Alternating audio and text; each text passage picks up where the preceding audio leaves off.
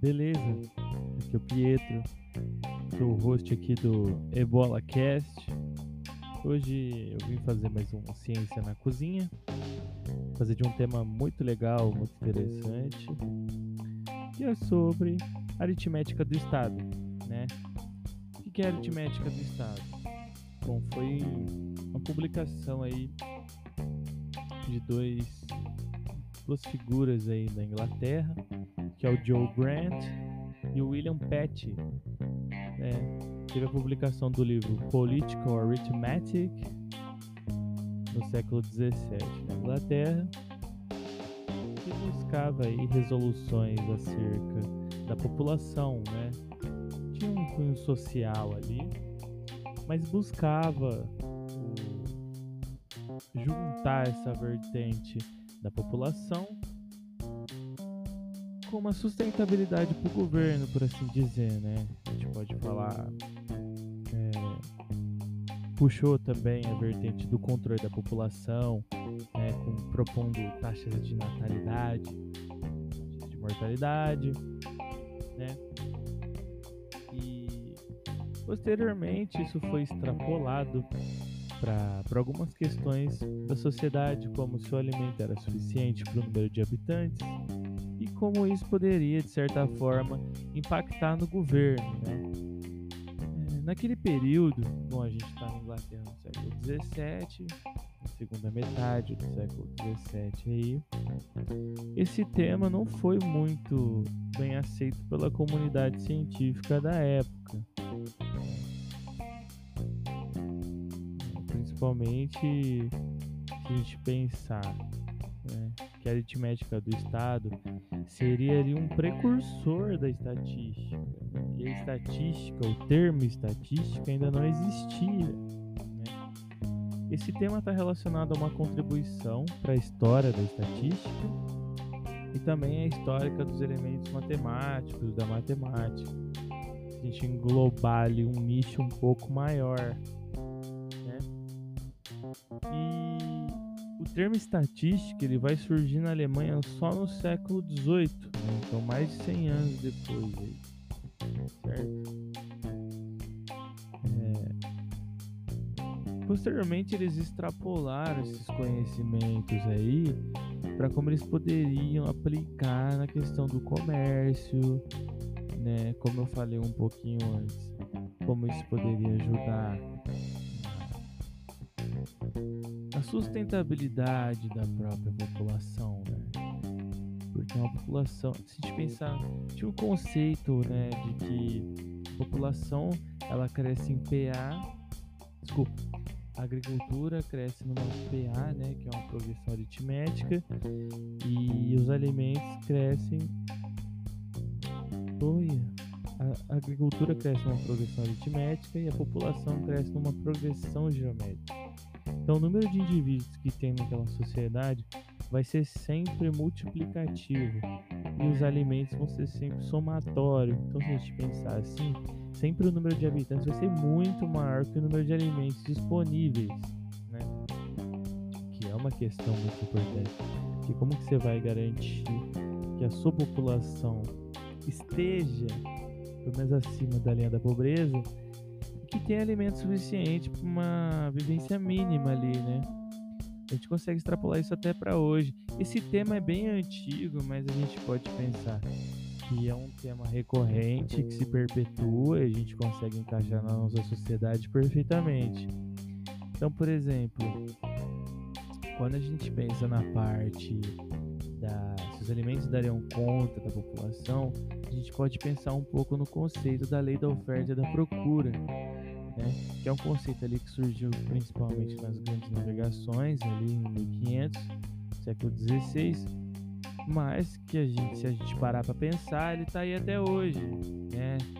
É, hoje a gente tem um problema aí com a nossa economia, dadas as nossas condições atuais, que os alimentos estão bem caros, né? Mas não é só porque eles são muito procurados, caros porque eles são procurados e porque a nossa matéria-prima é exportada e etc. Desses alimentos, a gente não tem condição de ter o produto refinado aqui, de qualidade e de baixo custo. própria população. Então isso acaba sendo meio complicado, na verdade. É. Esses conceitos aí, como eu falei, não eram bem aceitos na época, mas se a gente parar para pensar, eram conceitos que tentavam sair um pouco da casinha, né? Num contexto aí que a realeza que mandava, né?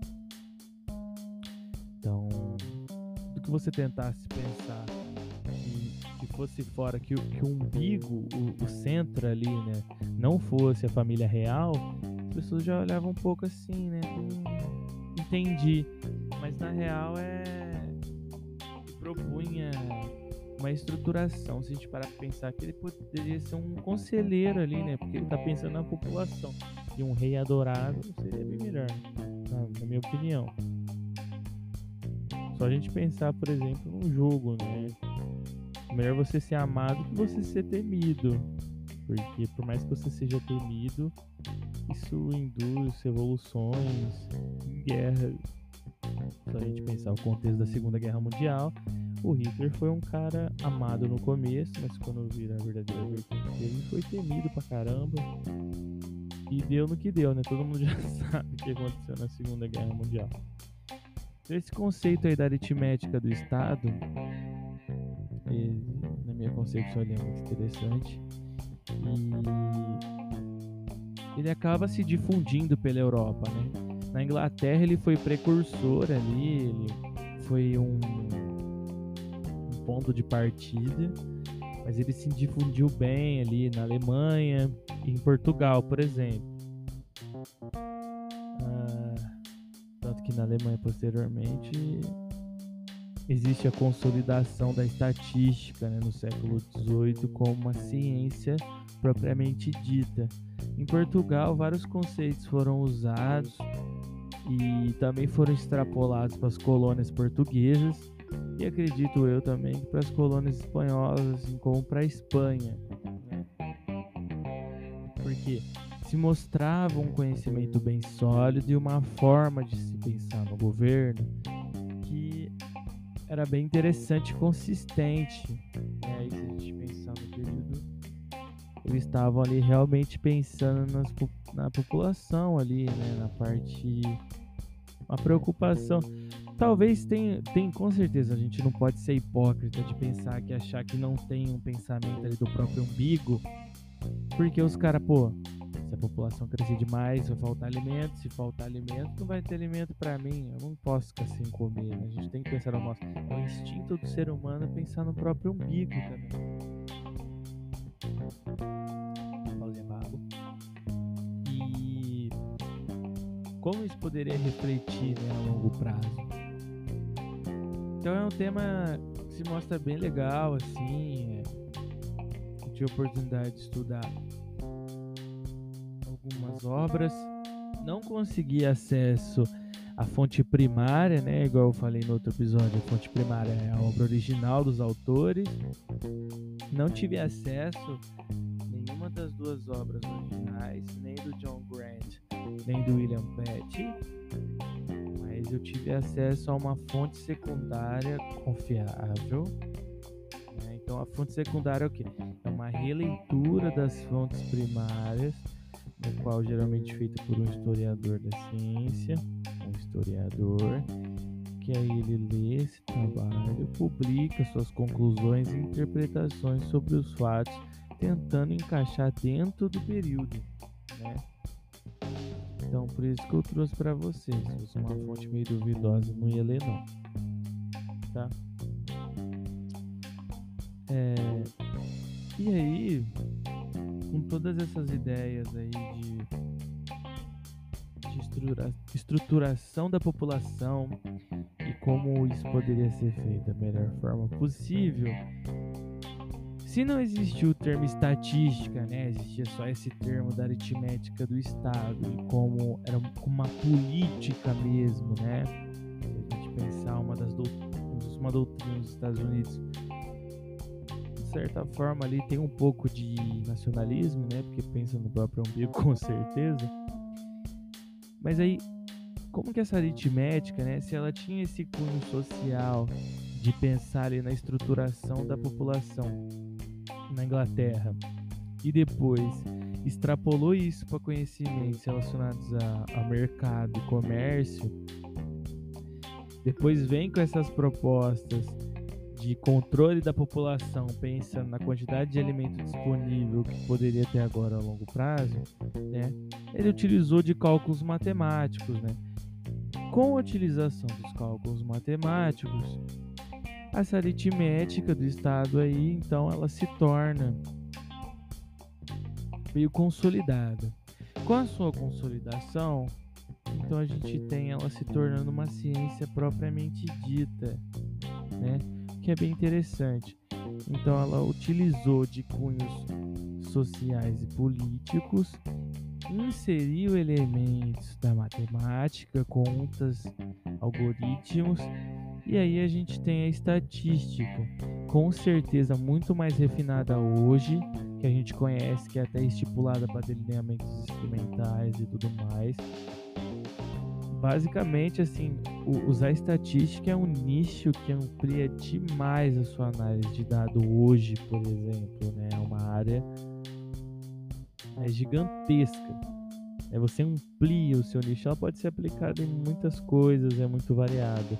Vai desde um biólogo até um marqueteiro, que são duas áreas que não conversam.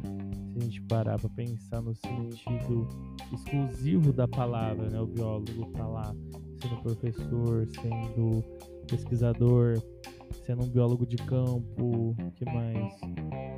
Sendo biólogo de laboratório. E o marqueteiro tá lá na área dele fazendo as, as pesquisas de marketing, vou saber falar direito mas a ideia é que são áreas que não conversam entre aspas, entendeu? São nichos diferentes, mas a estatística pode ser usada. Ela é uma ferramenta muito interessante que deve e pode ser explorada. Né? Bom, acho que foi isso. É, era muito comprido, não. Esse tema eu estava estudando ele parte aí como um hobby mesmo que eu particularmente gosto da estatística, eu acho um tema interessante, adorava na faculdade.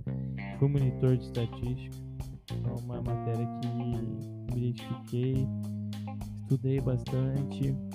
É, às vezes a gente consegue aplicar no nosso contexto, então se mostra uma ferramenta muito versátil aí. E como curioso pela ciência, né? Como historiador da ciência em treinamento aí, é, tive essa curiosidade de buscar esse tema e me deparei com esse termo aí, com essa política, né, essa aritmética do Estado. E mais ou menos isso aí.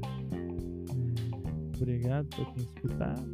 E até o próximo episódio. É isso aí. Falou!